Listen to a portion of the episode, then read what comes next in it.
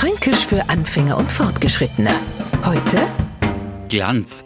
Wer sich jetzt was Funkelndes, prachtvoll Leuchtendes oder glänzende Augen vorstellt, der ist nicht vor da. Glänzende Augen kriegen wir Frankenhexens, wenn wir sagen, Shahibi, die zwar sie freie, naja, ist ja kein Wunder, die kriegen ja bald was Glanz. Und dann ist klar, der Freier sie zwar auf Nachwuchs. Auf die Frage, magst nur Bier, kennt man bei uns auch die Antwort kriegen, ja, aber bloß nur Glanz. Der Neufranke sollte sich jetzt die Mühe sparen, nach einem Bier der Brauerei Glanz zu sagen.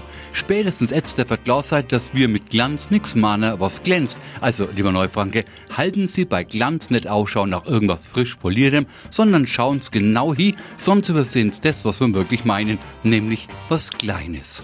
Fränkisch für Anfänger und Fortgeschrittene. Morgen früh eine neue Folge. Und alle Folgen als Podcast auf podu.de.